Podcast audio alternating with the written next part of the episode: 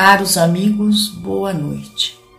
Iniciamos o Evangelho no Lar.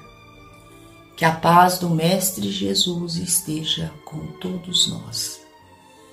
E imbuídos do amor do Cristo, deste amor supremo universal do Pai do Criador, sintamo-nos envolvidos pelo manto de Maria de Nazaré para juntos vibrarmos orarmos pelo nosso planeta Terra.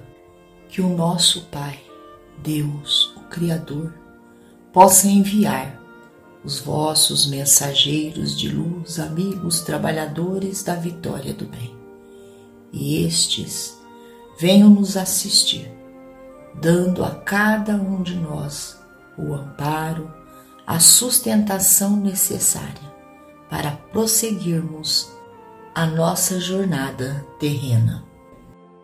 Do livro Caridade ante o próximo. Quando as circunstâncias nos ofereçam incompreensões ou acusações em torno do próximo, busquemos examinar acontecimentos e pessoas com os olhos do Cristo.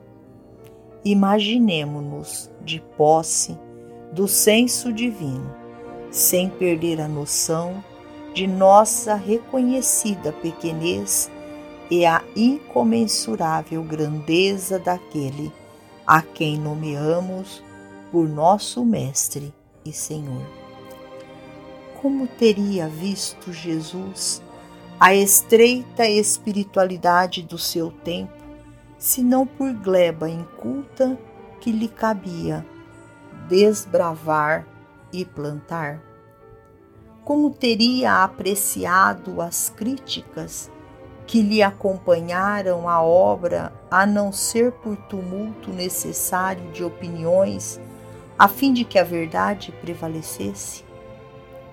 Fossem quais fossem as crises, jamais perdia o mais alto padrão de serenidade aproveitando o tempo para construir e situando no futuro a concretização dos seus luminosos objetivos. Muitos viam em Zaqueu o avarento incorrigível. Ele, no entanto, nele identificou o homem rico de nobre coração, capaz de transfigurar a riqueza em trabalho e beneficência. Em Partimeu, a multidão enxergava o infortúnio de um cego. Ele anotou os obstáculos de um doente suscetível de ser curado para glorificar a bondade de Deus. Em Maria de Magdala, cuja personalidade apresentava a mulher obsidiada por sete espíritos infelizes, reconheceu a criatura decidida a renovar-se e que lhe seria, mais tarde, a mensageira da própria ressurreição.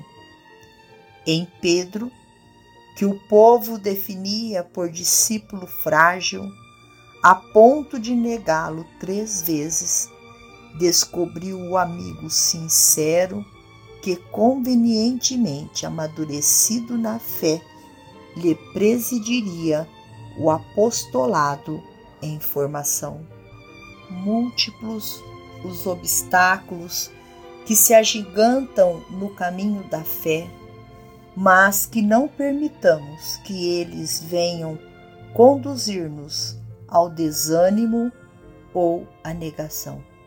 Procure enumerá-los por fora com as pupilas de Jesus e encontrarás sublime compreensão a balsamizar-te por dentro.